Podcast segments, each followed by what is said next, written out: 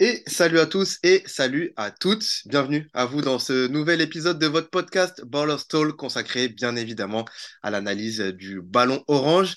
Et bien évidemment, on va continuer en compagnie du boss, monsieur Frédéric Chang, qu'on ne présente plus. Enfin, je vais te présenter quand même un petit peu, bien évidemment. Journaliste sportif, coach de basket, coach mental. Euh, tu as beaucoup de cordes à, ton arc et, beaucoup de choses à nous dire et à nous apprendre sur euh, le basketball. Et on va continuer ensemble à, faire les, les, previews de cette reprise de la NBA qui démarre, je vous le rappelle, le 24 octobre prochain, avec comme premier match le, remake de la dernière finale à l'Ouest, euh, Nuggets versus Lakers et aussi un gros match entre les euh, Warriors et les Suns. Et ça tombe bien, puisqu'on avait euh, réalisé euh, déjà ensemble, Frédéric, un, podcast sur, sur trois de ces équipes pour faire la, preview de, de ces équipes-là. Donc rendez-vous sur l'épisode avant d'écouter celui-ci si vous avez envie de découvrir un peu ce qu'on dit sur, sur les Lakers, sur les Warriors, sur les Suns aussi. Et avant de me tourner vers toi, mon cher Fred, puisqu'on a beaucoup, beaucoup de choses à dire, ne t'inquiète pas, tu vas avoir la parole aujourd'hui. Je vous donne quand même le programme du jour on aurait dû faire, euh, enfin on aurait dû, on avait prévu potentiellement de faire une émission très large sur euh, les franchises à l'est, avec euh, en parlant principalement de, la division atlantique. On a essayé de moduler un petit peu, de rajouter des équipes qui nous intéressaient pas forcément, désolé les Raptors, et de rajouter des équipes qui n'étaient pas forcément dans la division, qui auraient pu nous intéresser, par exemple les Bucks.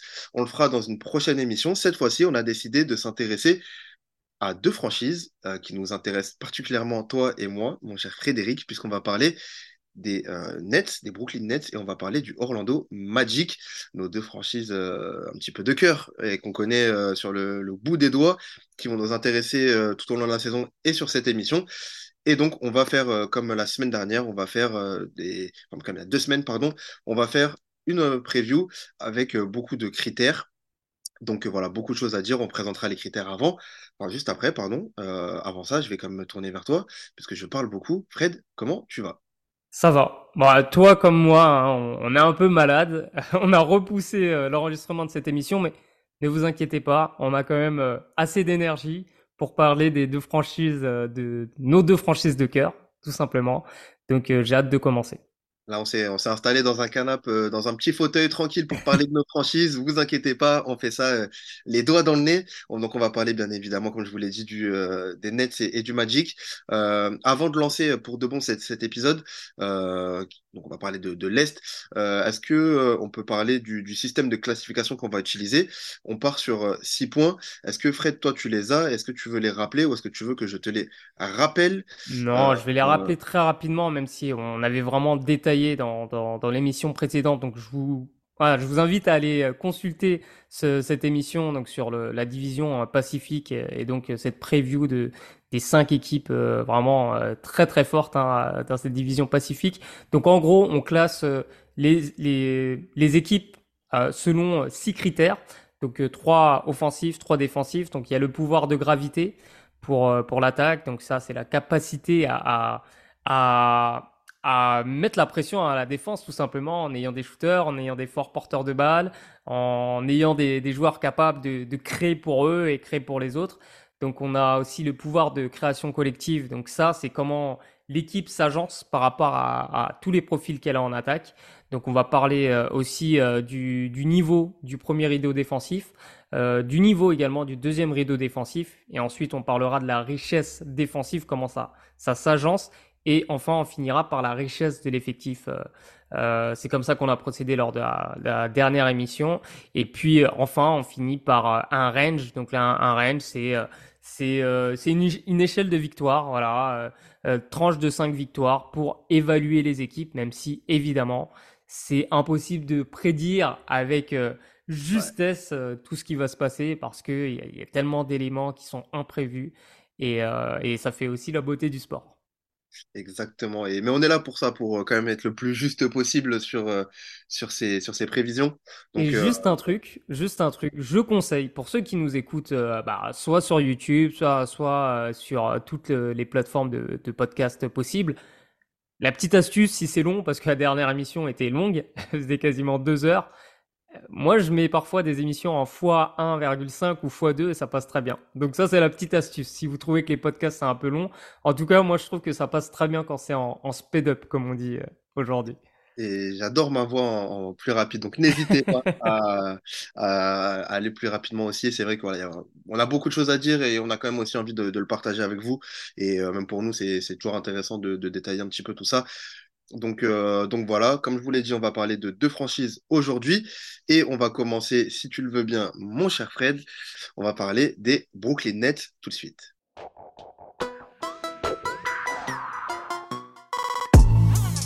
We talking about practice. Not a game, not a game, not a game. We talking about practice. D'un dauphin, t'en fais pas un requin.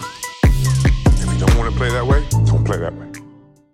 Et donc, on commence, Fred, euh, avec cette, cette, franchise des Nets qui, euh, qui, qui, me, qui me tient particulièrement à cœur. Voilà, l'autre franchise de New York qui euh, a terminé sixième l'année dernière. Attends, vu, vu qu'on a le temps, est-ce que tu peux expliquer la, la genèse? Qu'est-ce qui t'a amené à aimer cette équipe? Qu'est-ce qui euh, c'est très simple. Euh, mhm. Je me suis mis dans le basket alors, euh, sur le tard. Et la franchise venait juste de déménager à, à, Brooklyn. Ouais. Et je suis tombé sur un article dans le Red Bull Bulletin. Un article sur Deron Williams qui présentait un petit peu bah, la franchise, qui présentait sa vie dans le quartier. Et le, le magazine est très bien. Et donc, avec les images, l'imagerie, le, le, le, wording, etc. Je, suis, je me suis un peu captivé dans, dans cette franchise-là. Mm-hmm. Bah, c'est New York. Euh, c'est New York sans être New York. C'est un, un, quartier très particulier de New York avec une histoire et une âme très particulière. Et, le fait d'avoir cette franchise qui arrive, en plus avec des gros noms à l'époque, donc moi je connais pas, euh, ils ont réussi à m'avoir euh, très, très facilement à l'époque euh, du coup Deron Williams qui, qui, venait de signer, euh, Brooke Lopez, euh, voilà, on est très vite arrivé sur le, le Big Three avec avec Pierce, avec Allen, avec avec Garnett. Bon, ok, très bien, je signe et on verra ce qui se passe et, et c'est comme ça que je me suis mis dedans et puis bah, l'amour de, de, Brooklyn, l'amour du quartier fait que bah on reste là et, et on s'intéresse à ce qui se passe dans la franchise. Et il y a beaucoup beaucoup de choses intéressantes dans l'histoire de cette franchise. C'est d'ailleurs pour ça que j'avais euh, euh, que j'ai lancé Net Stories, c'est pour parler justement euh, ce média-là, pour parler justement de l'histoire et la culture autour de des Nets, autour de cette franchise new-yorkaise en fait, parce que parce que beaucoup de choses, parce que beaucoup de choses à dire et, et ça m'intéressait vraiment beaucoup. Et bah, je suis resté dedans depuis 2012, voilà. Ok, bah c'est super, génial. Malgré les, résultats tout pourris, et, au début, ça a été très compliqué pour les Nets qui sont très bien revenus euh, grâce à, Sean Marks, notamment au travail de Sean Marks, le, GM, notamment pour faire redécoller un petit peu cette franchise, pour remettre cette franchise sur la carte de la NBA, tout simplement. Et on a peut-être, euh, un peu comme Icar, peut-être qu'on a cramé nos ailes un petit peu trop vite avec, euh, avec l'arrivée de Kevin Durant, de Kyrie Irving, de, de James Harden. Sur le papier, c'était intéressant. Et ça s'est avéré bah, un peu plus contre-productif qu'autre chose. Et c'est justement. Après, ça, ça, joue à quand même très peu de choses. Tu te dis qu'à une pointure près, les, Nets peuvent, peuvent, finir champion, hein, parce que derrière, tu, tu, tu joues Atlanta. Je pense que euh, bah, l'effectif était taillé pour battre Atlanta, même si euh, c'était Irving ou Harden qui était blessé? C'était Irving, il me semble, qui était blessé lors de cette campagne. Euh, derrière, bon, Phoenix, ça peut, ça peut jouer les yeux dans les yeux. Hein, donc, ouais, c'est aussi l'histoire un peu de la, la NBA. Hein, ça, ça joue sur des, des, des micro détails. Ah non, mais c'est sûr. Et, et tant pis. Enfin, tant pis, c'est pas. Justement, ça a permis aussi un, travail de. Euh, donc, l'année dernière, euh, pour refaire le récap de la saison un peu l'année dernière, les Nets finissent quand même sixième de la conférence Est en ayant viré leur coach principal, Steve Nash, qui fait le début de saison. Deux victoires, cinq défaites. Merci, au revoir. Beaucoup de choses qui sont passées durant l'été, l'été dernier, avec Kevin Durant qui demande son trade, Kerry Irving qui est pas sûr de re-signer, les deux qui sont là, pas là. Euh, voilà, James Harden. Des tweets polémiques de. Enfin, c'est même pas des tweets en fait, c'est des stories Instagram, je crois, où, où euh, oui. Euh... Avez partagé des, des, choses un peu, euh, un peu limites ou en tout cas, voilà, qui ont fait polémique aux États-Unis. Kyrie Irving, vous savez, qui a une très belle réputation de, euh, de fauteurs de troubles un petit peu sur les réseaux, en tout cas, qui, n'hésite pas à donner son avis, euh, qui n'est pas toujours euh, suivi par la, population. Et, un été horrible du côté hmm. de, Brooklyn, avec un Ben Simmons qui on pensait avoir des, on en parlera, mais voilà, qui avait des belles surprises, qui ont pensé pouvoir le relancer et ça n'a pas fonctionné. Et donc, on s'est retrouvé avec bah, du coup, deux victoires, cinq défaites. Steve Nash qui est viré. Euh, le retour de euh, Jacques Vaughan, cette fois-ci, euh, du coup, le coach assistant qui passe, coach principal, qui avait déjà coaché juste avant les, les playoffs, juste avant Steve Nash, justement, après Kenny Atkinson. Jacques Vaughan qui est intronisé coach principal. Et là, on part sur, la belle histoire de, de Brooklyn avec une saison bah, beaucoup plus cohérente, des choses beaucoup plus construites. Kevin Durant qui s'en va au fil de la saison. Euh, Kyrie Irving aussi.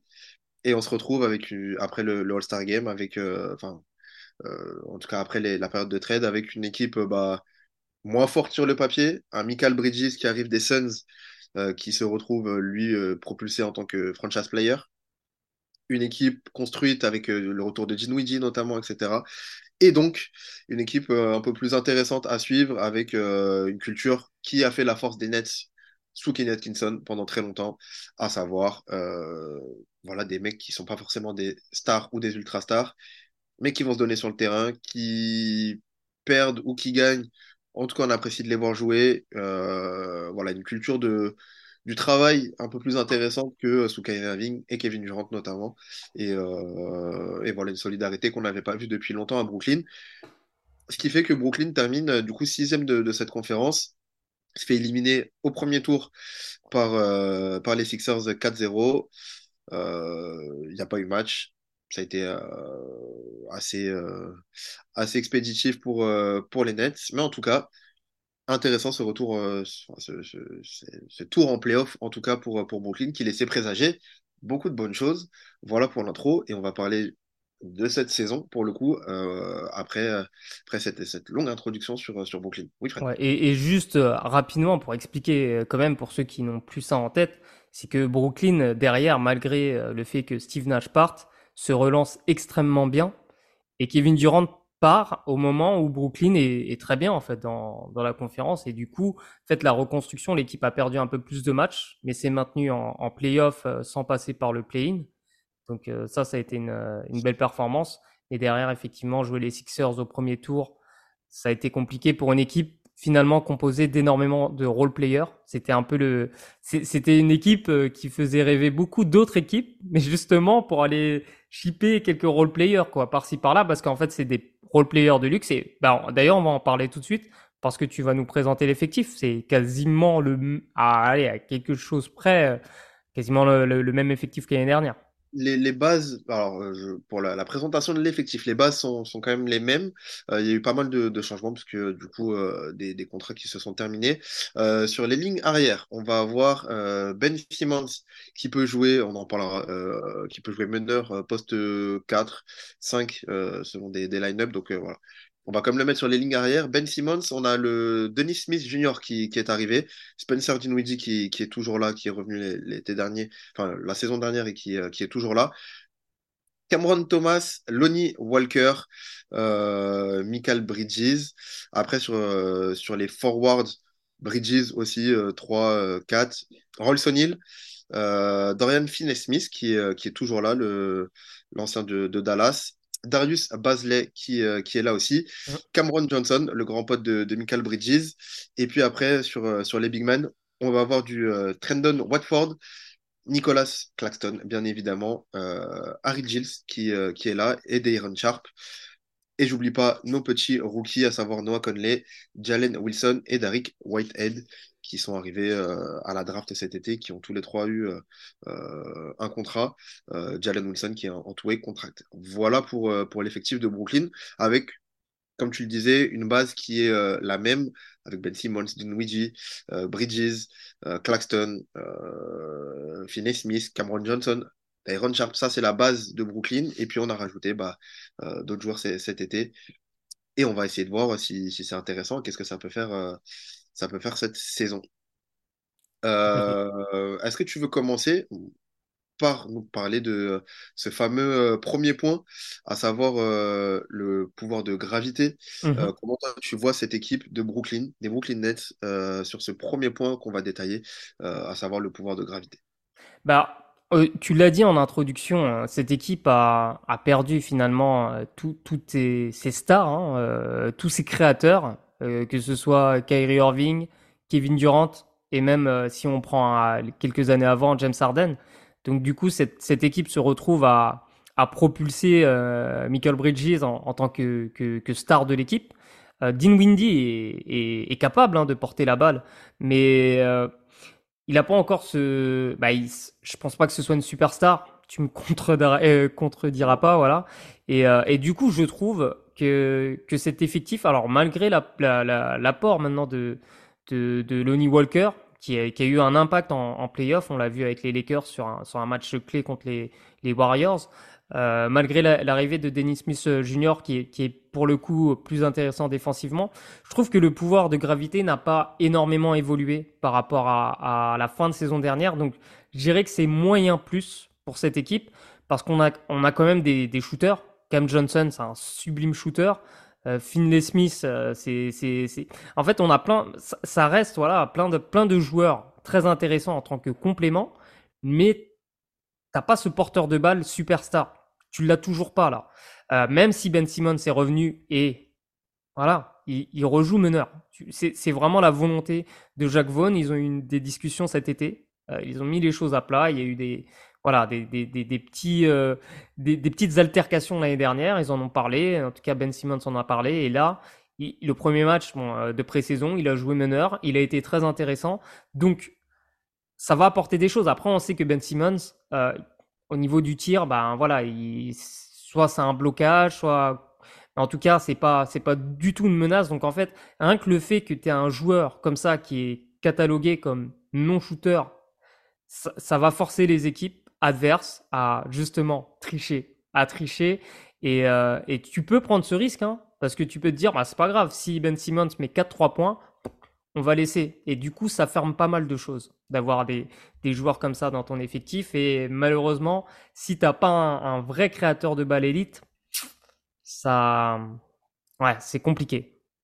Je suis d'accord. Et euh, ça va être intéressant de voir euh, justement ce que va, comment va être Ben Simmons. Personnellement, j'y crois pas trop, encore une fois. Euh, la saison dernière, on était parti avec des, jolis espoirs aussi sur le début de saison. Euh, je rappelle hein, qu'il est tradé euh, au moment du trade d'Arden.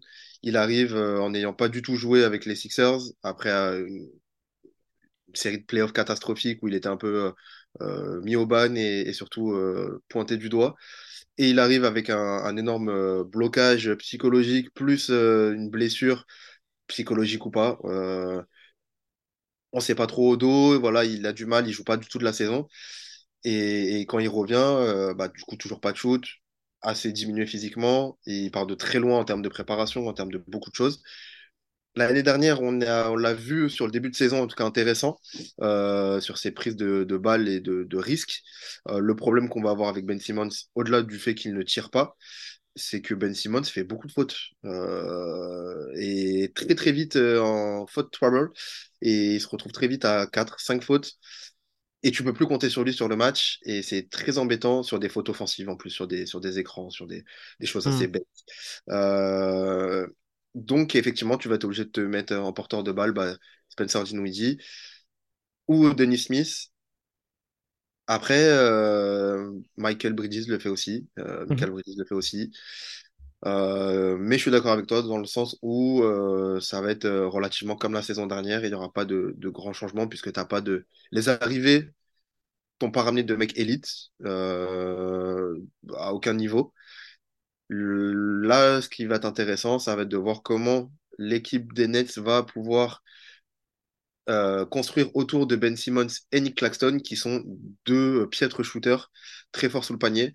Mais il va falloir les entourer. Et pour ça, il faut des mecs qui savent, euh, qui savent tirer à trois points pour avoir un spacing maximum et pour pouvoir avoir une menace euh, extérieure que tu n'as pas avec Ben Simmons ni avec. Donc, même ton poste 4, intéressant d'avoir euh, Dorian Finney-Smith par exemple ou Cam Johnson, puisque c'est des mecs qui savent tirer euh, euh, derrière le parking et ça, ça va être intéressant parce qu'un mec comme Ben Simmons, s'il joue au meneur, il va être attiré vers l'intérieur et, mm-hmm. ça va être assez compliqué pour, pour, bah, pour avoir un spacing si jamais tu n'as pas des mecs autour qui savent tirer. D'ailleurs, je, je, vais juste ressortir la line-up du match, du premier match de, de saison régulière. Donc, Michael Bridges joue poste 4 hein, sur ce match. Euh, t'as Ben Simmons du coup en meneur. C'est le match contre les Lakers. Hein. Donc as, ouais, je ressors l'équipe. C'était ça. Ouais, c'est Cam Thomas du coup qui a qui a débuté au poste 3 et il a été très intéressant. Il met 26 points hein, sur ce sur ce match. On sait hein, il a pris feu, euh, il a marqué, euh, je crois, 40 points sur deux matchs de suite l'année dernière. Bon, en tout cas, voilà, c'est un, un, un scoreur. Et ça, c'est intéressant, en fait. Parce que tu as un mec au moins qui, qui, peut créer pour lui. Tu vois, au moins s'il crée pas pour les autres, il peut créer pour lui. Donc ça, je trouve que c'est intéressant. Dean Windy a, ce, a cette particularité aussi de pouvoir prendre feu sur certains matchs et de pouvoir créer pour lui-même. Euh, donc, euh, alors, donc le line-up, pardon, je reviens. Donc c'est Ben Simmons, Dean Windy au poste 2, euh, Cam Thomas, Michael Bridges du coup en, en poste 4 et Nicholas Claxton. Moi, je trouve que, tu vois, ce 5, il est, il est bien équilibré parce que tu as tu, masques justement cette faiblesse dont tu parles, hein, de, de, de, Simmons et de Claxton au niveau de l'adresse extérieure, et tu mets des gars, des porteurs de balles, qui sont capables de créer pour eux. Avec Dean Windy, avec euh, Cam Thomas, et Bridges aussi, du coup, est capable de, de, de créer, et même créer un peu plus pour les autres. Ouais, c'est intéressant. Et là, tu parles de, de, ce line-up là, avec l'ajout de Cam Thomas, et c'est un point important de, de cette équipe-là. Et justement, dans le pouvoir d'attraction, je pense que lui, c'est une saison décisive. Enfin, j'ai dit ça aussi l'année dernière, mais je pense que c'est encore plus une saison décisive pour lui.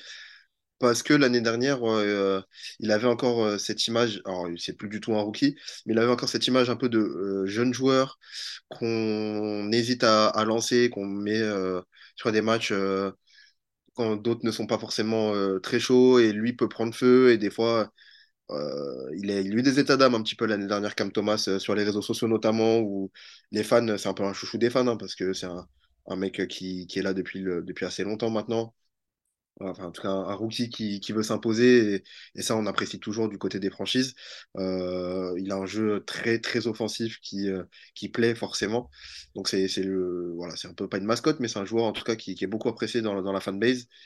Et, euh, et, je pense que lui, effectivement, il va avoir aussi un pouvoir offensivement, en tout cas, de, de enfin, ça va être son année pour justement prouver qu'il a cette capacité-là à le faire.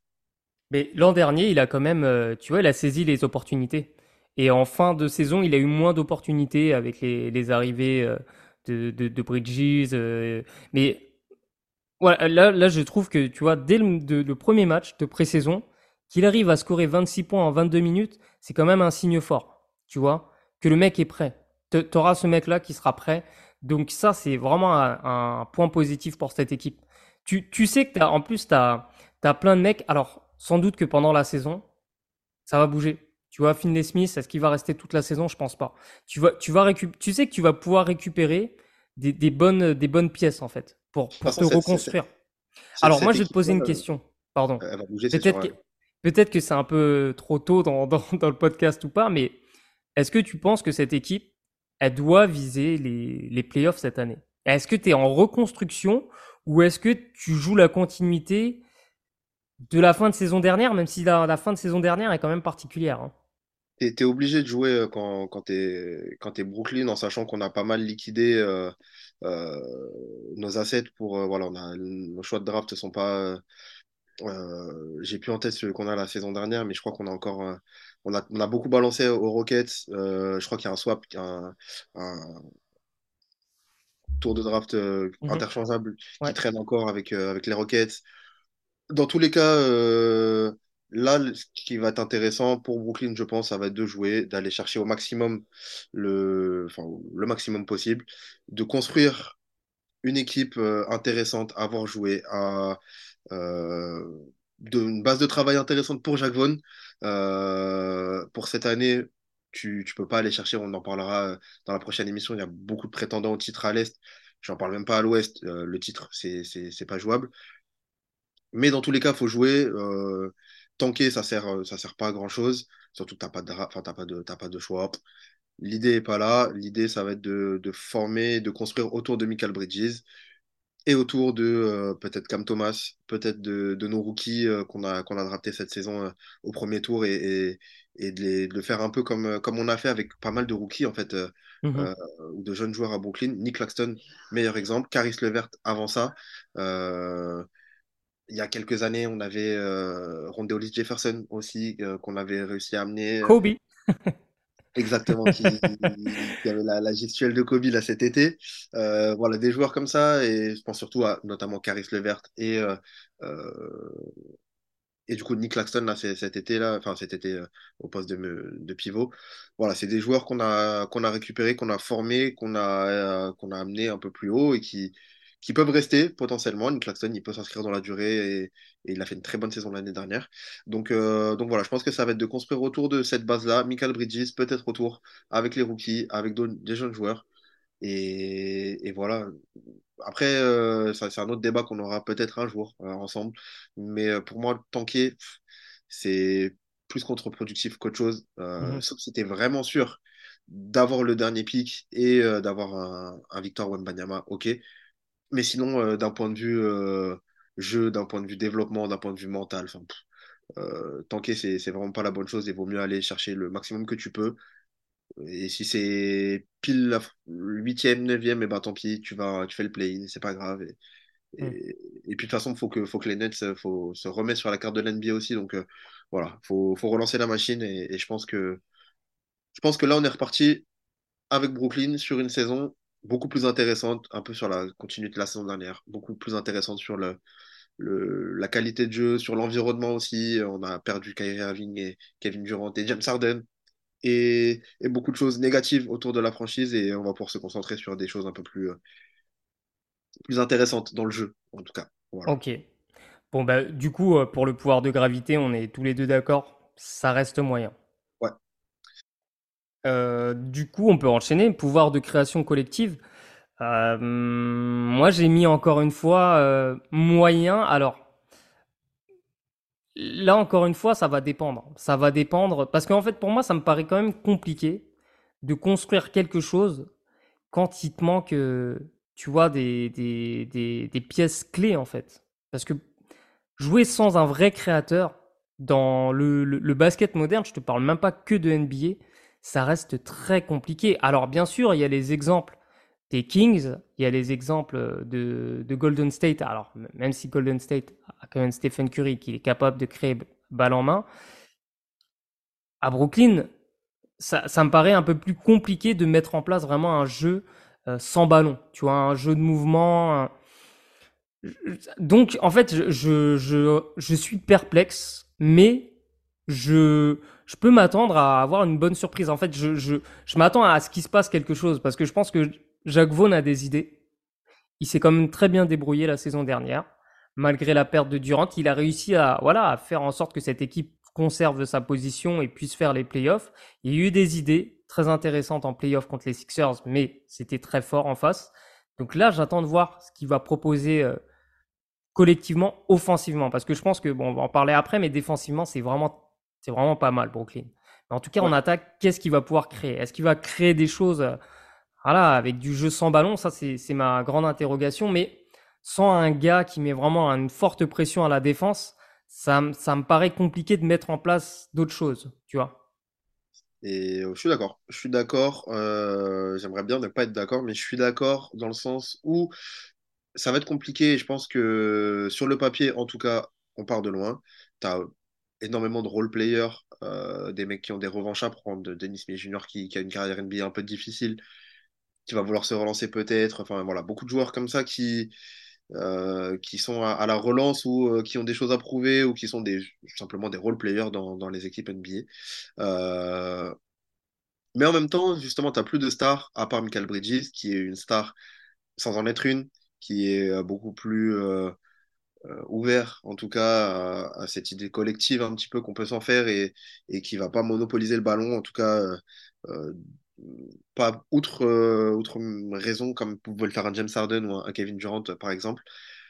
Donc, potentiellement, si Jacques Vaughn, effectivement, arrive à mettre en place des choses, eh ben, on peut, on n'est pas à l'abri d'une surprise et, et je, serais peut-être un peu plus optimiste que toi sur la surprise, forcément, mais euh, parce que l'effectif me semble, euh, un peu cohérent quand même, mine de rien, et que euh, le risque, c'est de euh, vouloir faire des belles choses, que ça marche pas, et que euh, on retombe très vite par peur de que voilà que ça marche pas, c'est-à-dire avoir un jeu collectif, avoir un jeu plutôt orienté sur, sur les lignes extérieures, avec un Ben qui ressort très vite, etc. Et avoir, on a beaucoup de shooters, donc voilà, et que ça rentre pas et qu'on s'entête au final peut-être à et ben, à donner la balle à Michael Bridges et à dire bon bah Spencer ou Spencer Dinwiddie qui dit bon les gars c'est moi qui prends le et qui fait du Spencer Dinwiddie c'est-à-dire du hero ball un petit peu euh, un petit peu fantasque qui sert pas à grand chose et c'est le risque que ça qu'on soit frustré aussi là-dessus. Mais si jamais ça marche si ça clique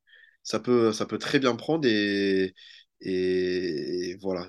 À voir aussi ce que feront les autres franchises parce que tu es aussi dépendant du résultat des autres franchises euh, euh, et du travail des autres franchises. Mais en tout cas, si tu te concentres sur Brooklyn, je pense que ça peut, ça peut cliquer.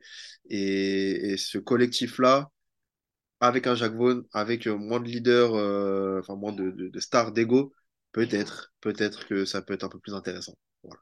Ok, ok, ça, ça se tient. Euh, est-ce que tu veux qu'on enchaîne par euh, le, le niveau du premier rideau défensif? Et on fera la richesse de l'effectif à la fin? Allons-y.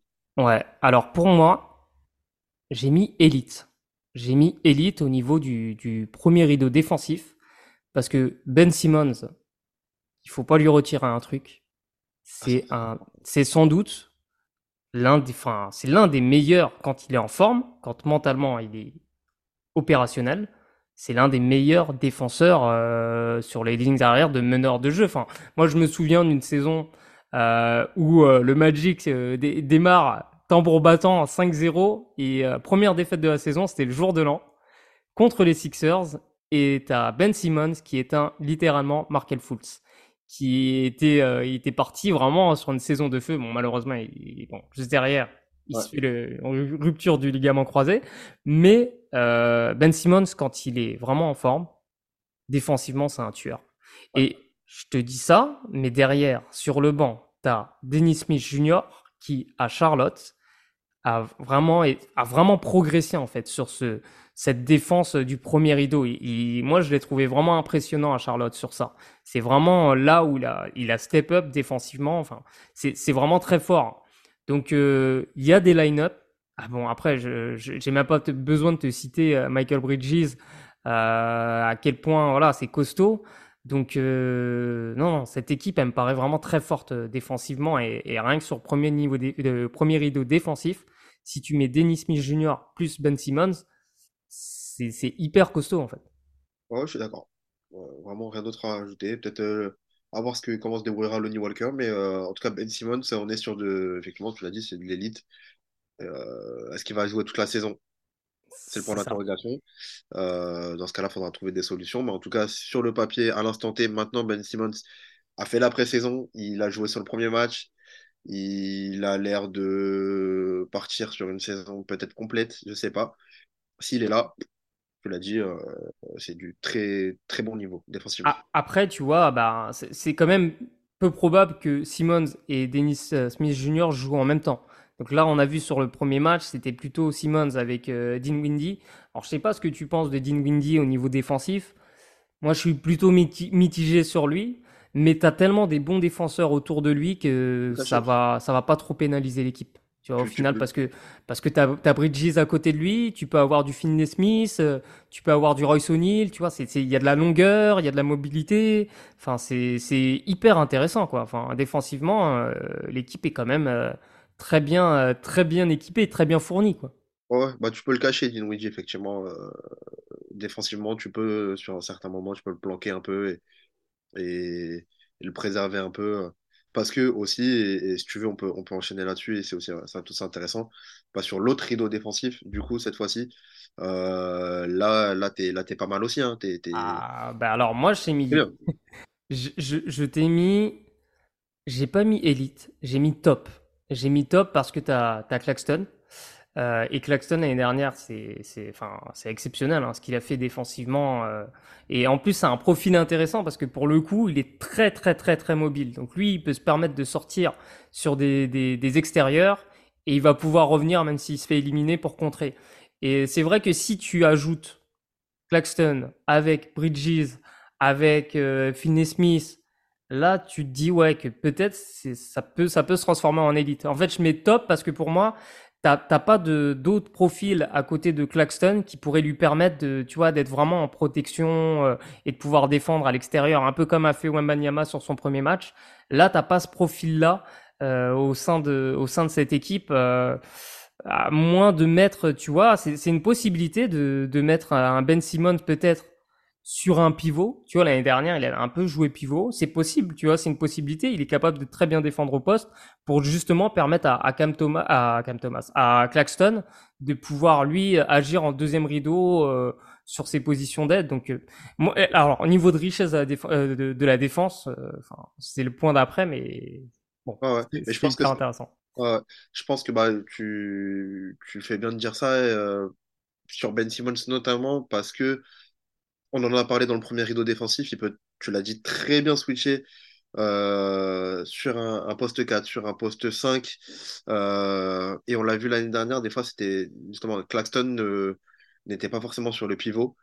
Euh, il était, je sais pas, un peu partout, un peu nulle part à, la fois, justement parce qu'il est très mobile, parce que il a cette capacité à pouvoir sortir, se prendre un, un, dribble, se prendre un cross, n'importe, et revenir assez rapidement. Il a des mobilités assez, euh, assez dingues quand même, et très grand aussi. Donc, euh, euh, cette capacité-là à défendre en premier et deuxième rideau pour Clarkson, c'est intéressant.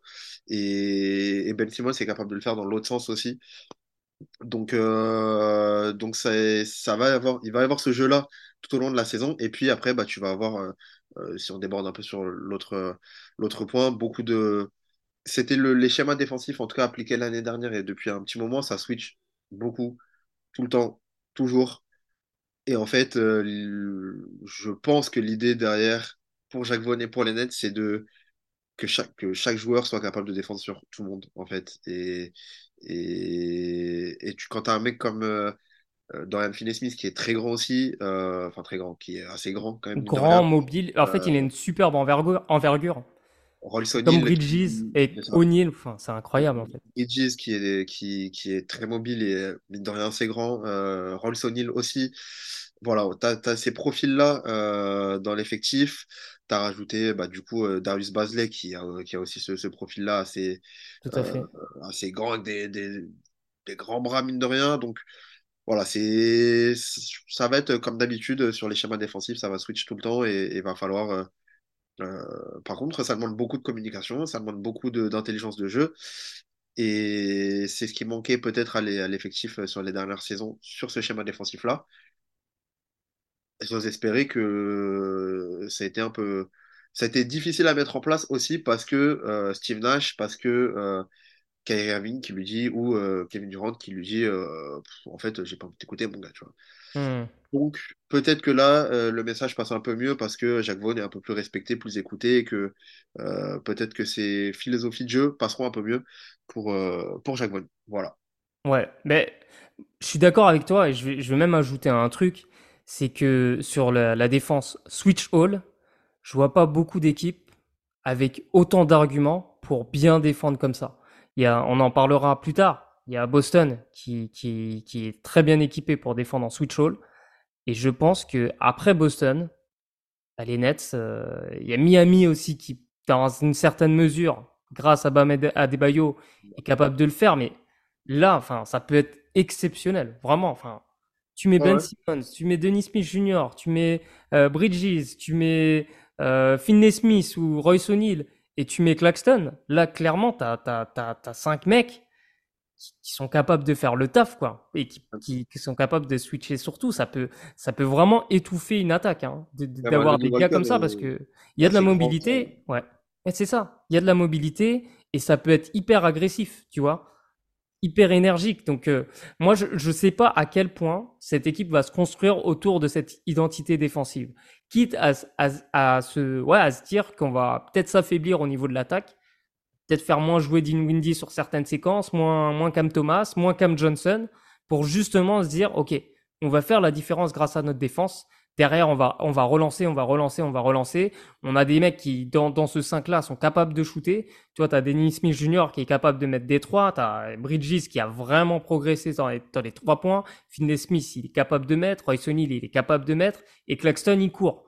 Donc là, et Simmons aussi, il est capable de courir en transition. Bref, là, tu es une équipe, franchement, si tu te bases sur cette identité défensive, ça peut faire vraiment un carnage sur certaines équipes, en tout cas les équipes les plus faibles de l'Est, il y a vraiment moyen de faire quelque chose.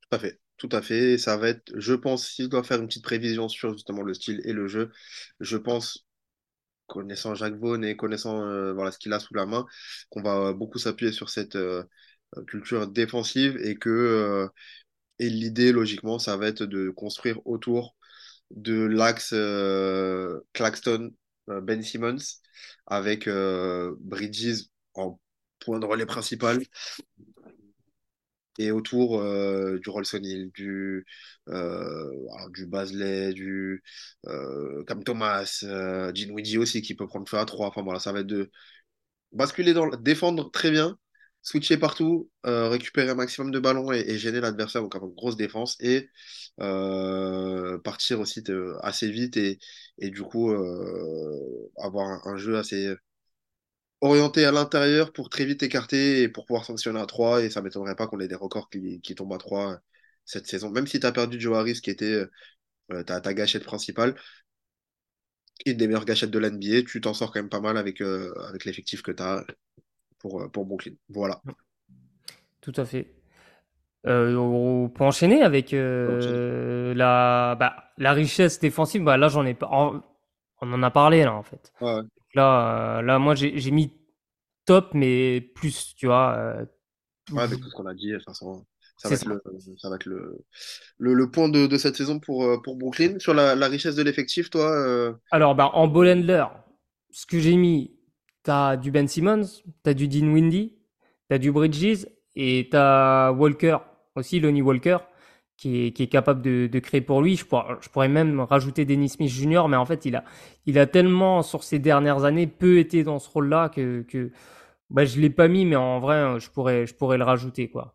Euh, sur le jeu posté, ben, à part Ben Simmons, t'as pas grand monde qui est capable de poster. Bah, Bridges, peut-être, s'il y a des mismatchs mais t'as pas énormément de, de, gars capables en fait de, de, de, créer en fait euh, cette gravité à travers ce jeu posté. Euh, quand tu regardes d'autres équipes, il y a de la menace sur du jeu posté dans d'autres équipes, mais, mais Brooklyn c'est pas trop le cas.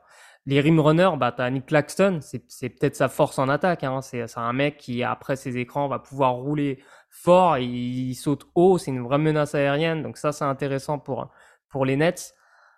Il n'y a pas trop de profils de connecteurs dans cette équipe, même si, même si, même si, évidemment, euh, Simmons est, mais je pense qu'il va plutôt être dans la création principale. Mais bon, toujours est-il que que c'est possible que si Dinwiddie porte la balle, euh, après un premier décalage, s'il trouve Simmons, lui, Simmons derrière, il fera la bonne passe.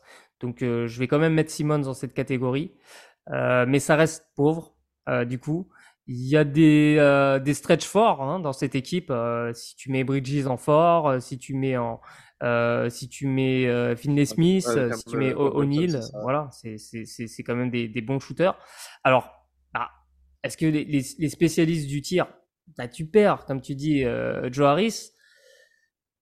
Derrière, tu as quand même des, des gars qui, qui, qui sont capables de mettre. Tu as Cam Johnson, quand même, qui, qui est le meilleur shooter de cette équipe. Euh, mais t'as pas récupéré un autre, tu vois, un autre shooter très très très très fort, quoi. Euh, parce que tu perds Joe Harris, mais t'as pas récupéré un profil comme ça de shooter. Euh, donc euh, c'est un peu dommage, quoi, de pas avoir pu récupérer ce, type de joueur là. Bon, en tout cas, dans, la protection de cercle, on, a mis, il y, a, y a du, il y a du Claxton, il y a du Finley Smith, il y a du, il y a du Bridges évidemment qui est capable, il y a du Simmons aussi. Et, euh, et, du coup, bah après, en creux défensive, j'ai mis Sharp en sortie de banc peut-être, euh, mais et Simmons, tu vois, et comme comme j'ai dit tout à l'heure, Simmons qui est capable de défendre peut-être sur sur des pivots, tu vois, pour soulager euh, Claxton, pour le permettre d'être plus efficace.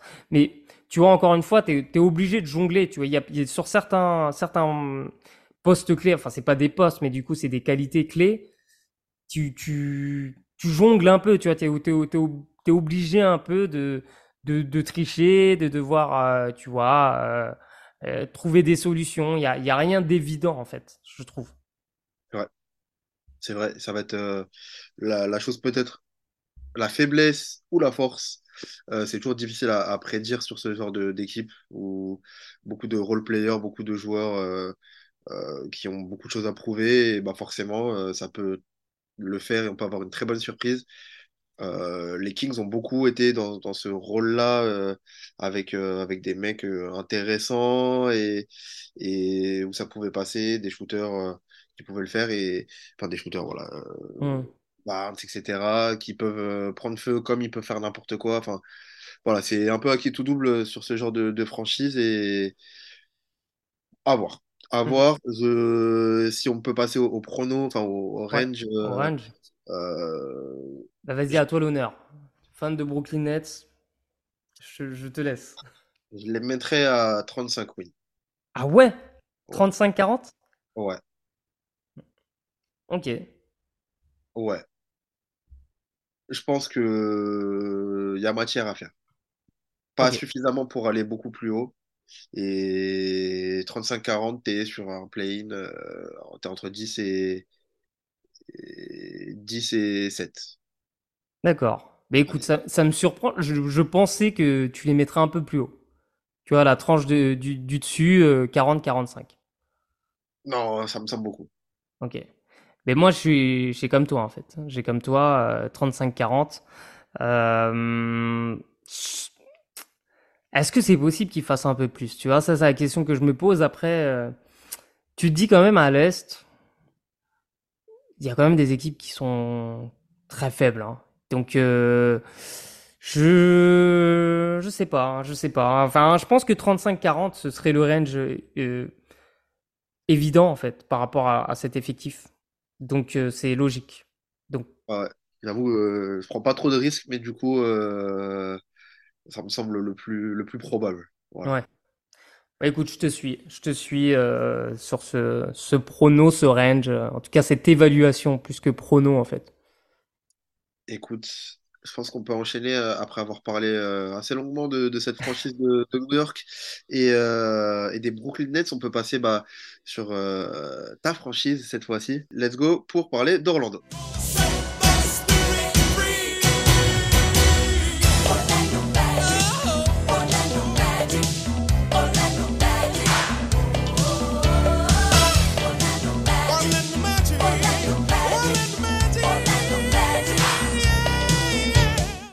On va parler de cette euh, franchise euh, d'Orlando avec, euh, comme je le disais en, petite intro, tu vas aller les voir cette saison.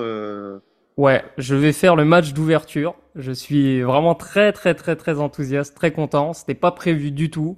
Et vu que je pars au Canada, là, bah, pour les vacances, voir ma belle-sœur, je me suis dit, attends, il y a des vols, internes, pas trop chers. Et la place du match, pas trop cher non plus. Donc je me suis dit allez. Et en plus j'ai vu le nouveau maillot, je me suis hypé. Je me suis dit ah, mais je vais pas pouvoir l'acheter ailleurs. Hein, voilà donc euh, donc je me suis fait un petit kiff et je m'en sors bien quoi. Je m'en sors pour euh, ouais, à peu près moins de 300 dollars aller-retour.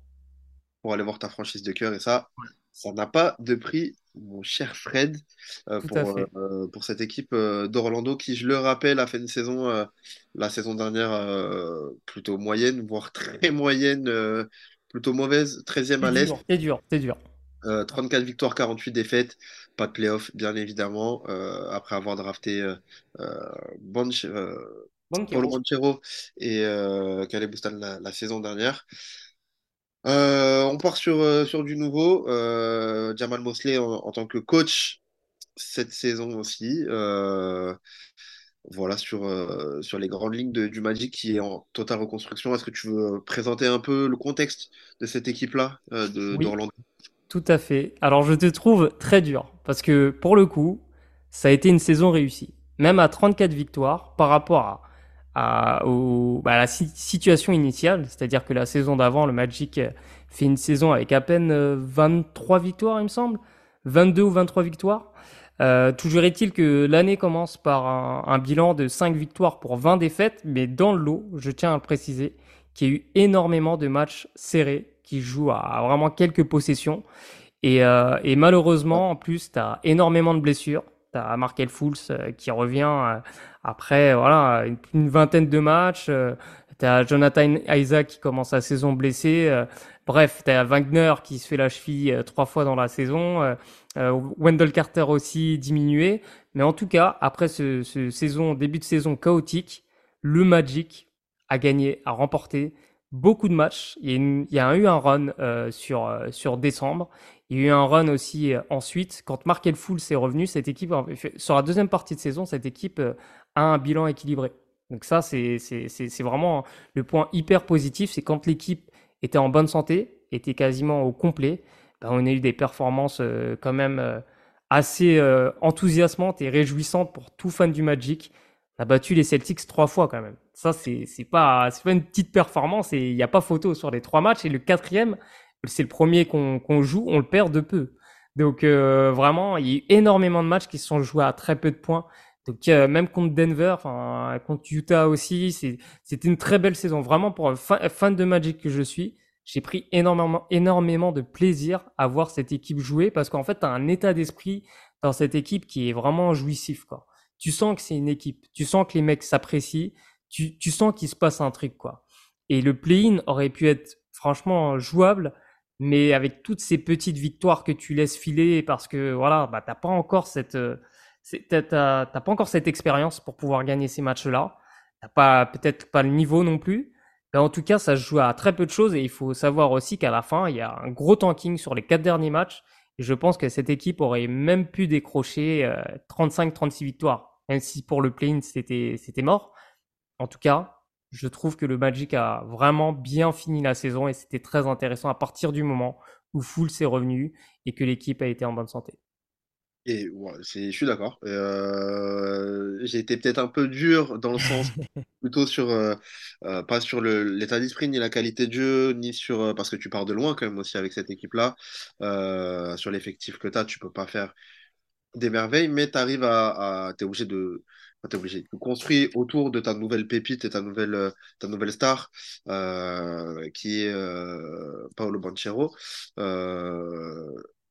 C'était l'idée principale du Magic la saison dernière, c'est-à-dire de développer ce joueur-là, de lui donner de l'expérience NBA et de lui donner confiance avec une équipe qui, qui joue pour lui aussi et qui, arrive à, avoir un état d'esprit euh, positif malgré, euh, malgré des résultats bah, pas de victoire, c'est-à-dire une défaite. Une défaite, ça reste une défaite. Et donc, forcément, sur la balance, à la fin, je termine 13e du, de la conférence. Mais c'est vrai que. Euh, tu fais plus 12 quand même par rapport à la saison d'avant. Donc, forcément, c'est positif. Faut... Moi, je vois le, le, truc plutôt comme ça. Mais après, je comprends ta logique aussi. La, une logique un peu plus froide. Mais moi, moi j'ai su... enfin, pour le coup, j'ai vraiment suivi la franchise toute la saison et, ça a été vraiment plaisant en fait à suivre. Ah je comprends entièrement. Et, tu fais bien d'avoir cet avis-là un peu plus, un peu plus chaud que, que moi qui suis un peu plus froid sur, sur les Magic. Mais euh, euh, c'est vrai que euh, ça va être intéressant aussi à suivre cette saison. Je vous fais un petit rappel quand même de l'effectif. puis on, développe, on développera pardon, les, les points pour parler d'Orlando. sur les lignes arrière, on va avoir Markel Fultz, bien évidemment, qui, est toujours là. Euh, Cole Anthony, euh, toujours aussi. Euh, Mac McClune, qui, est là. Jalen Slug, Gary Harris, euh, Quinn. Et puis après, sur les, sur forwards, on va avoir du Caleb Boustan, du Franz Wagner, Joe Ingles qui est là, Chuma Okeke, Paolo Banchero, forcément, Jonathan Isaac. Et après, dans les bigs, je ne sais pas si on peut le considérer comme dans les bigs. Moritz Wagner, le, frère de, Franz qui est là aussi, euh, Goga Bitadze et Wendell Carter Jr. Voilà pour, euh, pour l'effectif. Alors, t'as pas parlé des rookies, Anthony Black, euh, du coup, poste, poste arrière meneur, et tu as, aussi Jet Howard en tant que qu'ailier shooter. drafté 6, et, 6 et 11. Les, respectivement, Anthony Black 6 et Jet Howard drafté 11 cette, pendant l'intersaison. C'est ça. Euh, voilà pour euh, les, l'effectif euh, dans, dans, son, dans sa globalité. Euh, détaillons, commençons à rentrer dans le détail de cette, de cette équipe. Parlons de, de ce premier fameux point qu'on développe là depuis quelques émissions sur le pouvoir de gravité de cette mhm. équipe-là. Fred, à, toi l'honneur, à toi la, parole pour ta franchise de cœur sur ce pouvoir de gravité, d'attraction des, défenseurs. Ouais. Bah, tu sais, j'aurais tendance à les mettre en, faible, hein, en étant vraiment honnête, faible, voire, allez, si j'étais très gentil, je les mettrais en moyen, mais je pense que ça reste faible parce que c'est quand même une faiblesse de cette équipe, c'est le tir extérieur. On n'a pas de, on n'a pas vraiment de, bah, on n'a pas de shooter en fait. On n'a pas de shooter. On a euh, Wendell Carter Jr. qui, qui a tourné à 36% l'année dernière. Euh, on a Gary Harris quand même. Gary Harris, si c'est notre shooter, il, il, tourne à plus de 40%, mais mais euh, on n'est pas dans un dans une équipe en fait qui qui te fait peur en fait. On n'a pas de joueur vraiment menaçant. Euh, et du coup, ça, ça complique vachement de choses. Il faut savoir aussi que l'année dernière, euh, Benkero, du coup, le, rookie, a joué vraiment comme une, une superstar d'une équipe faible. Donc, il a eu un très gros usage. Donc, euh, finalement, c'est lui qui prenait énormément de tirs. C'est lui qui lançait énormément d'actions. Il était quasiment à 30% du, usage euh, l'année dernière, donc ce qui est énorme hein, pour un rookie. Par contre, lui, sa force, c'est qu'il provoque énormément de lancers francs. Euh, donc c'est un mec qui va se retrouver sur la ligne et c'est un mec qui va quand même mettre une certaine pression à, la défense adverse, qui va quand même se resserrer autour de lui. Ça peut ouvrir des choses. Mais aujourd'hui, il manque ce gars pour sanctionner. Tu vois, là encore en pré-saison, euh, premier match de pré-saison, euh, ça shoot très mal. Ça, ça shoot très mal. Ça shoot à, à 30, 33 peut-être mais énormément de, de ratés quoi.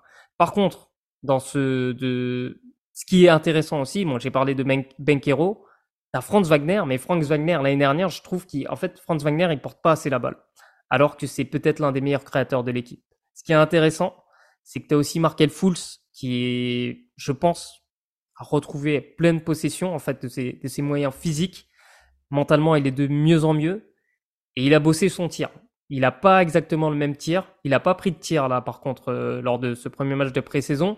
Mais si Markel Fultz, parce qu'il a un très bon tir à mi-distance, déjà il l'avait montré euh, sur les années précédentes, s'il développe ne serait-ce qu'une petite menace sur son tir extérieur, ça peut encore ouvrir plus de possibilités. Parce que Markel Fultz fait partie des meneurs qui se créent un chemin vers le panier. Enfin, il a une aisance pour se créer euh, son, propre chemin dans le panier qui est, assez folle en fait. Et, euh, et, je trouve que voilà, on a pas mal de, joueurs capables de se rendre facilement dans la raquette, mais on a très peu de joueurs capables de sanctionner. Donc on a Wendell Carter Jr., on a Franz Wagner qui shoot aussi à 36%.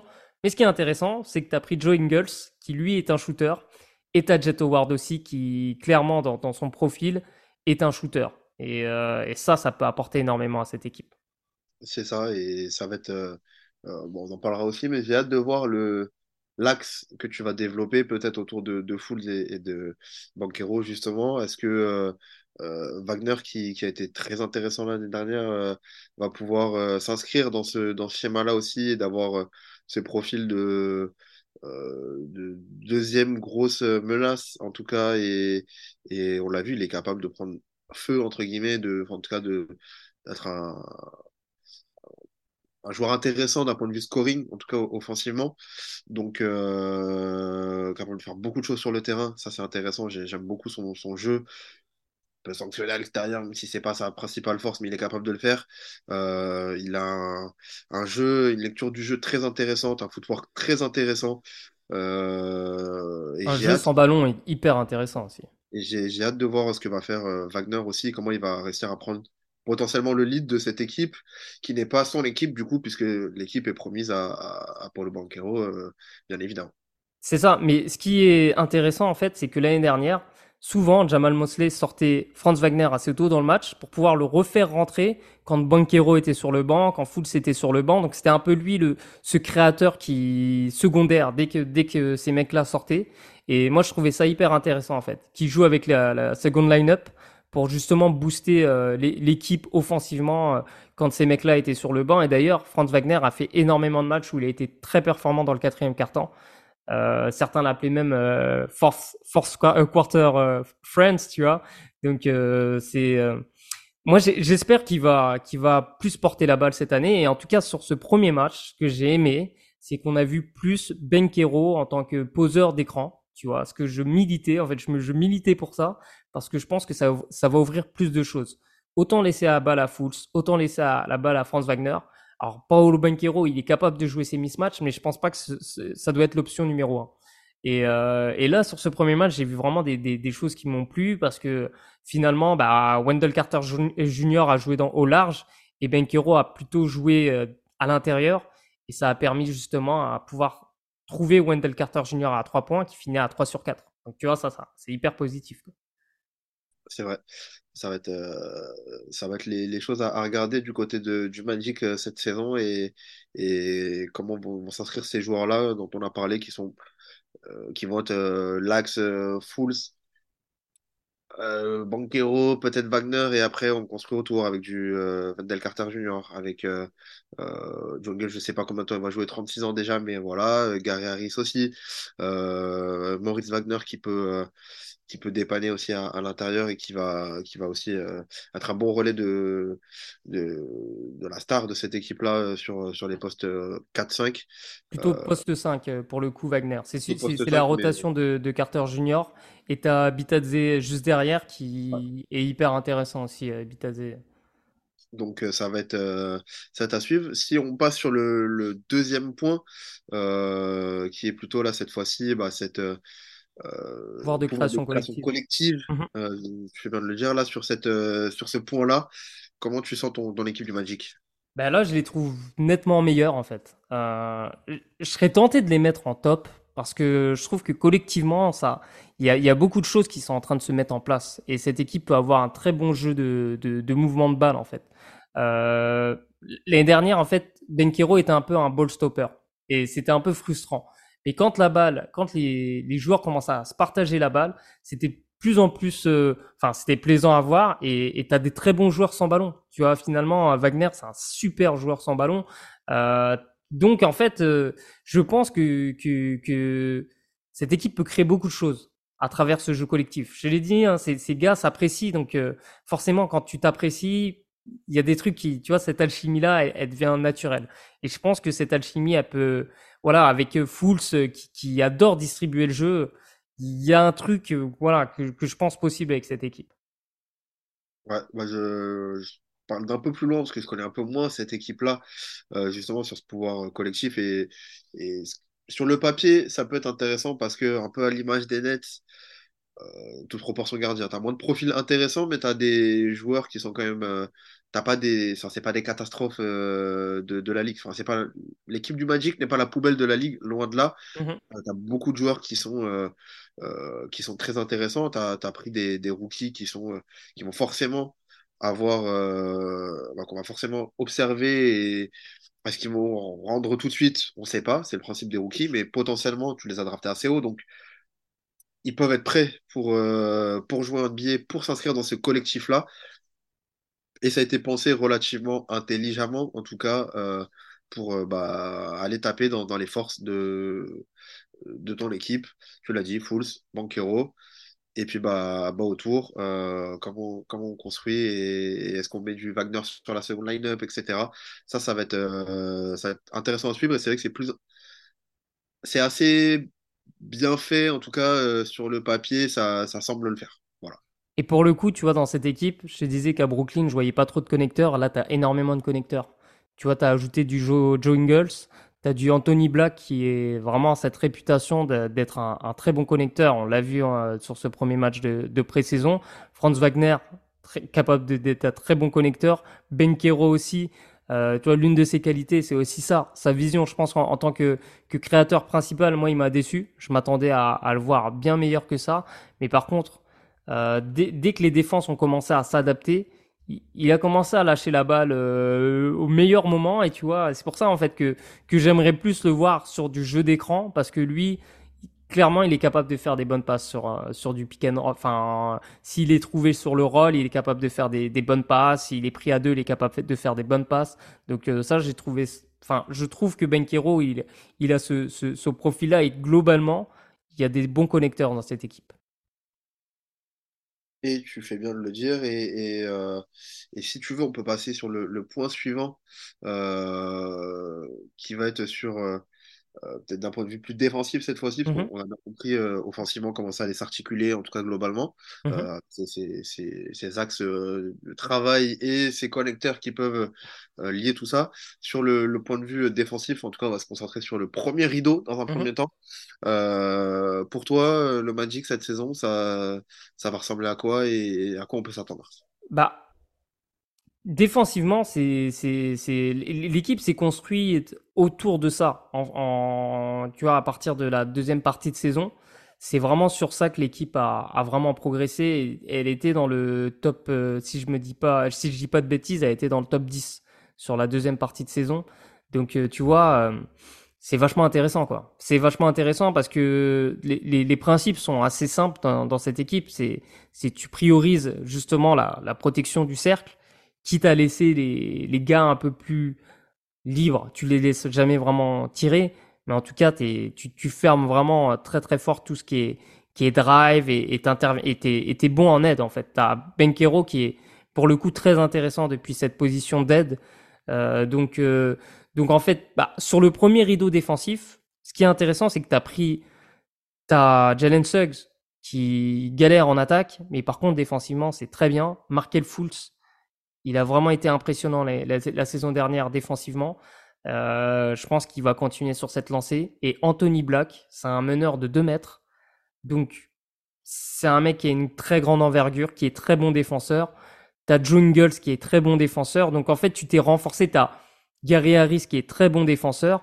Donc, je trouve que, que le niveau du premier rideau défensif est bon. Tu vois, j'ai mis top. J'ai mis top parce que tu as, quand même des des très bons défenseurs sur ce premier rideau. Euh, et en plus, si tu, enfin, si, si t'es ok, je peux, j'enchaîne directement avec le deuxième rideau. Ok. Et ben le deuxième rideau, je le trouve peut-être un peu moins fort, moins fort parce que clairement Wendell Carter Jr. c'est un, un défenseur complet, mais il est pas élite. Tu vois, il est, il est bon, il va, il va, il va bien se débrouiller. Tu vois, il va rendre de bons services, et c'est pas un gars élite. Tu vois, malheureusement. Mais par contre, Benkero, il est, moi, je le trouve vraiment intéressant. Je le trouve vraiment intéressant. Pareil, c'est sans doute pas quelqu'un d'élite, mais t'as as des gars, voilà, qui qui qui sont euh, qui sont vraiment, euh, voilà, qui vont gêner en fait. Euh, et collectivement, c'est bien, c'est bien orchestré. Et en plus, t'as le retour de Jonathan Isaac, qui était l'un des meilleurs défenseurs avant sa, blessure de NBA. Et justement sur cette, cette protection de cercle depuis une position d'aide. Donc moi, je pense que euh, le niveau défensif de cette équipe va, être bon cette année. J'ai mis comme des réserves dans le sens où justement tu n'as pas de gars élites sur ce niveau-là, comme tu pouvais l'avoir à Brooklyn avec euh, Michael Bridges, euh, qui fait partie des, de ce qui se fait bien en NBA, Ben Simmons aussi, Nick Claxton aussi. Là, t'as pas ce gars-là, t'as pas ta pierre angulaire défensivement sur qui tu dis, c'est sûr qu'avec lui, on peut construire et on sera ça. T'as beaucoup de mecs qui peuvent le faire, qui peuvent défendre bien, voire très bien. Mais j'attends quand même de voir, enfin forcément, mais j'attends quand même de voir et j'ai pas cette certitude encore mhm. du côté du Magic euh, quand je regarde cette équipe-là que je connais un peu moins, mais que je connais quand même un peu et j'ai pas cette, euh, cette certitude-là, en tout cas d'un point de vue défensif encore, qui vont me, faire mentir cette saison. Mhm. Mais en tout cas, j'ai pas ce, ce profil-là ou c'est cet axe-là défensivement, en tout cas, qui peut, euh, euh, qui peut me, faire lever de mon, siège en me disant Ok, là, c'est on est l'équipe défensive qui, qui va. Euh... Je pense pas que ça soit la culture de, du Magic cette saison. Ah ben moi je pense que si. Mais en fait le seul truc c'est que c'est pas c'est pas aussi spectaculaire que, que ce que tu peux voir dans d'autres équipes parce que t'as pas forcément beaucoup de playmakers défensifs. T'as pas forcément beaucoup de contres, t'auras pas forcément beaucoup de. Alors, t'auras des interceptions, mais ce sera fait beaucoup plus collectivement. En fait, c'est c'est plutôt une équipe qui va te pousser à prendre des mauvais tirs, quoi, ou prendre beaucoup de trois points. Alors ça, c'est le truc. Tu te fais souvent punir aussi à trois points, mais il y, a un facteur chance aussi euh, qui et sur lequel le, le, Magic mise aussi. Mais en tout cas, euh, c'est vraiment, j'insiste sur ce, ce côté-là, c'est que l'année dernière, le Magic réussit parce qu'ils sont ils ont été très faibles hein, en attaque ils ont réussi à gagner des matchs parce que défensivement c'était cohérent.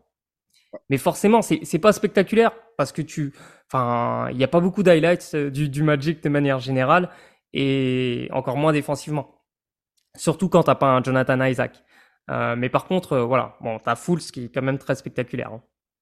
Ouais, c'est vrai. Et, et Banquero est capable de le faire aussi. On a vu euh, Franz Wagner dans, dans quelques, euh, quelques top 10 aussi intéressants pour, pour Franz Wagner. Donc, ça peut le faire euh, d'un point de vue euh, équipe à, à suivre, d'un point de vue euh, highlights. euh, euh, enfin, pas à suivre, en tout cas, qui peuvent se retrouver un peu là-dedans. Et qu'on va suivre, bien évidemment, intéressant. Donc, euh, On peut enchaîner avec euh, bah, du coup la richesse de l'effectif. ouais, Dans les ball handlers, bah, je te l'ai dit, tu as pour moi Markel ouais, Franz Wagner, ouais, tu as Benkero qui est capable aussi euh, de, de, de porter la balle. Il a énormément, fait la, la saison dernière. ouais. Tu as du Joe Ingles, tu as du Cole Anthony qui est en sortie de banc. euh, lui, bah, il crée plus pour lui, mais en tout cas, voilà, c'est un ball handler. Donc, euh, Suggs aussi est capable, mais bon, Globalement, tu as quand même pas mal de porteurs de balles hein, dans cette équipe. Ensuite, sur le jeu posté, tu as Benkero. Benkero qui l'a pas trop exploité la saison dernière, mais il avait une très bonne efficacité sur jeu posté. Donc à voir s'il va, il va l'utiliser.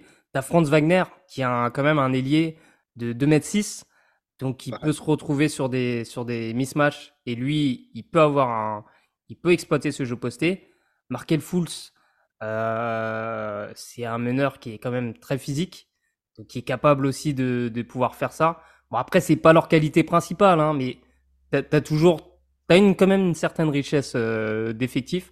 Euh, dans les rim runners, bah t'as pas trop ça en fait dans, dans cette équipe. en À part, non, t'as même pas Benkero parce que Benkero c'est pas un bon, un bon roller, tu vois, après un écran.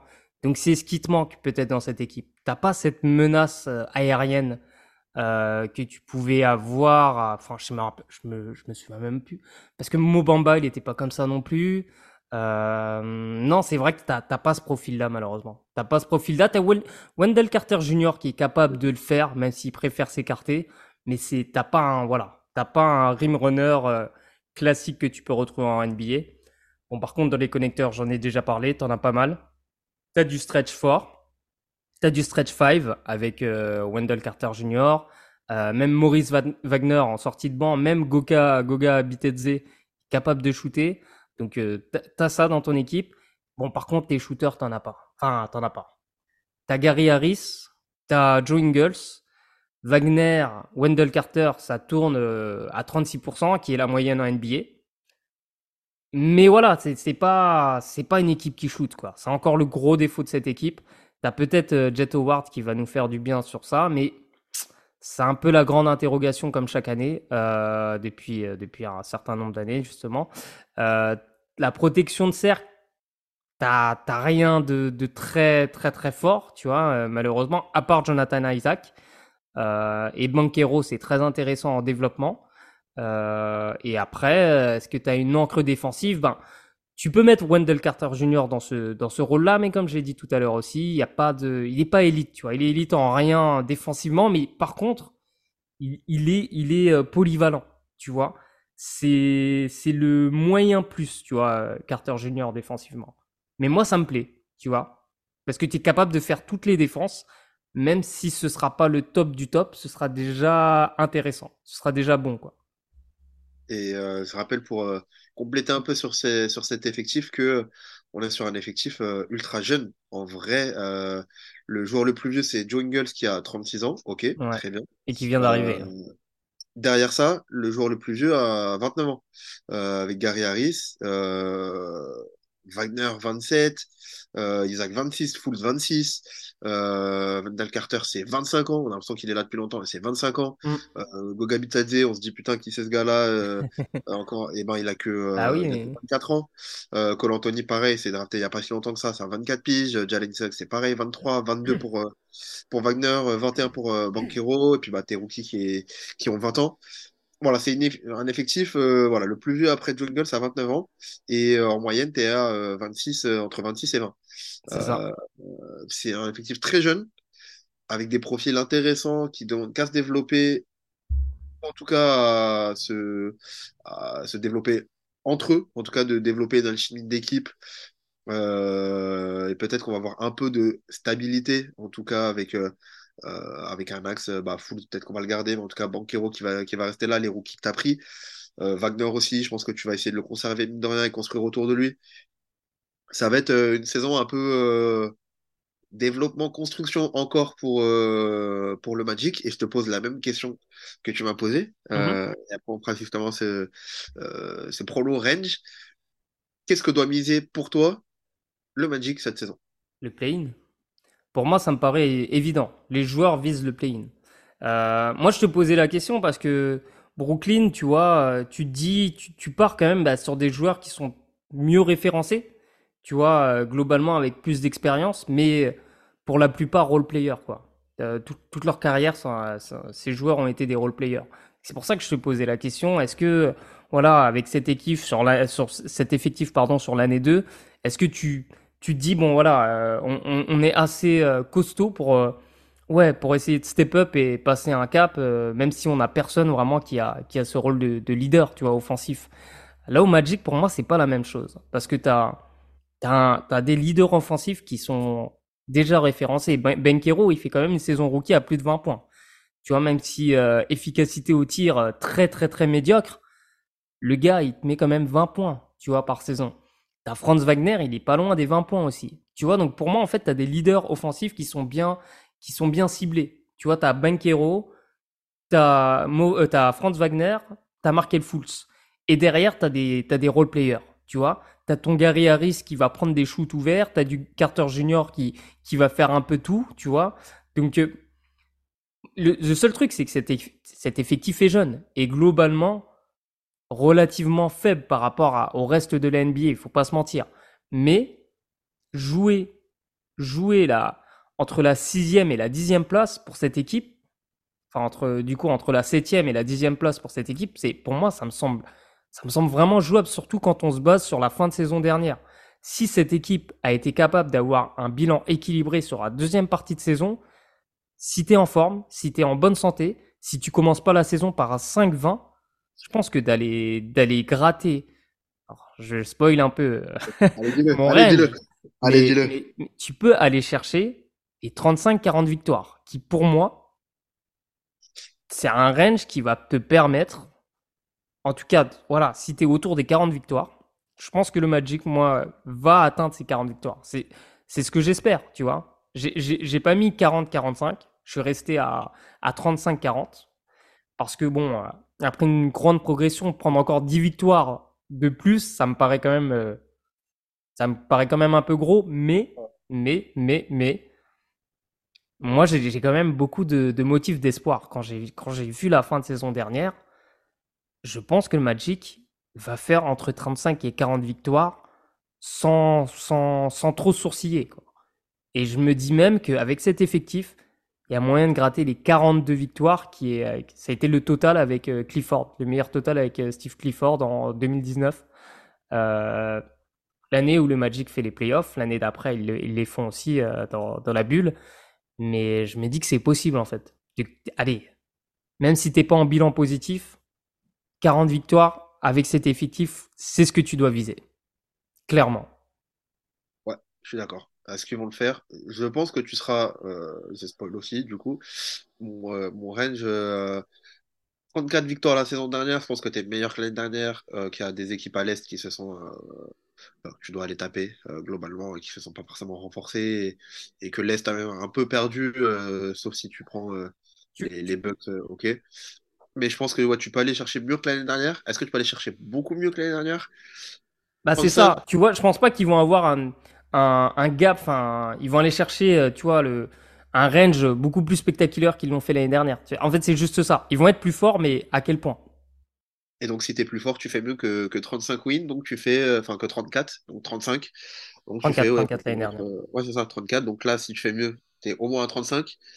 Donc tu fais ouais, entre 35 et, 40 et tu essaies de viser les 40 et d'aller viser le, le play-in. C'est vrai. C'est ça. Mais du coup, tu vois, je suis en train de, de regarder. À l'Est, tu, tu, normalement, tu es censé être plus fort que Charlotte. Ok? Tu es censé être plus fort que. Bon, Indiana, ça va jouer. Bon, certains vont pas être d'accord, mais tu, tu, peux aller chercher Indiana, tu vois? Euh, tu peux aller chercher. T'es meilleur que. Bah, Détroit. Normalement, t'es es meilleur. Ouais, que... T'es meilleur que Détroit, Indiana, oui. Euh... Charlotte, euh... Je sais pas. Oui, pour moi, Charlotte. Euh, Charlotte, oui, je pense aussi, oui, je pense aussi. Je pense que tu, dois être meilleur. Bah, Washington, tu dois être meilleur que Washington, tu dois être même meilleur que Toronto. Euh, tu vois, là, ça fait quand même cinq équipes là, que j'ai citées.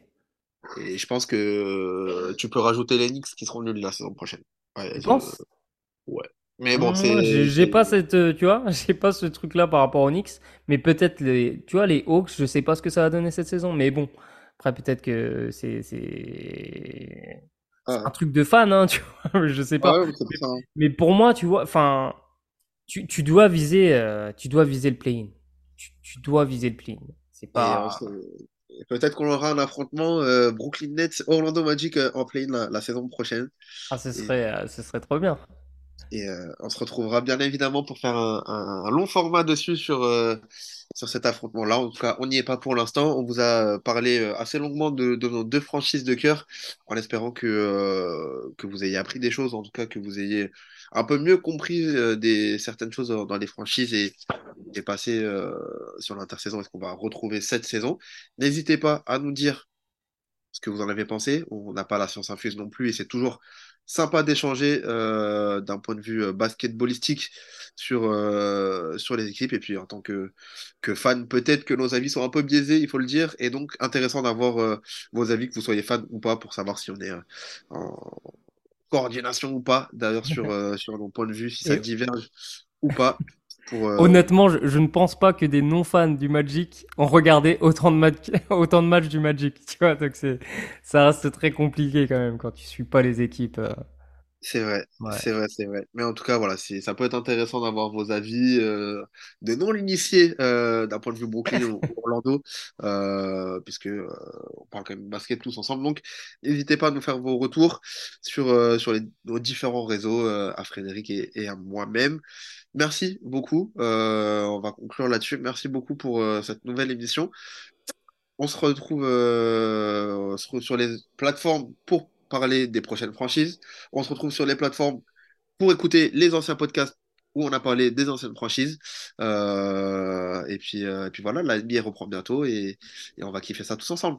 C'est ça. Et je vous invite une nouvelle fois à laisser des commentaires. Peut-être sur YouTube, c'est la plateforme la plus simple en fait. Et, euh, et euh, on a eu notamment un, un, commentaire sur, sur notre précédente vidéo, donc euh, ça m'a fait extrêmement plaisir. En plus, un commentaire qui a été très long, et moi, ça m'a fait plaisir quoi, que, que vous preniez le temps pour pour vous, nous expliquer vos, vos opinions. Enfin, c'est trop bien. L'interaction, on fait, on fait ça aussi pour ça. Donc, je vous invite vraiment à le faire sur YouTube parce que c'est plus simple. Donc, mais en tout cas, merci. Tous ceux, à tous ceux qui écoutent ce podcast, c'est vraiment un plaisir. Et, et si on peut échanger avec vous, c'est encore mieux. Ben, le plaisir est, partagé, en tout cas, de mon point de vue. Merci beaucoup, Fred. On se retrouve euh, très rapidement pour parler des, autres franchises. Et puis, euh, d'ici là, euh, remettez-vous dans, la pré-saison de, vos équipes préférées. Ça, la NBA arrive très, très vite. Yes.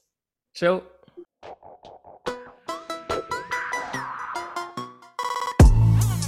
We talking about practice. Not a game, not a game, not a game. We talking about practice. D'un dauphin, t'en fais pas un requin. If you don't want to play that way, don't play that way.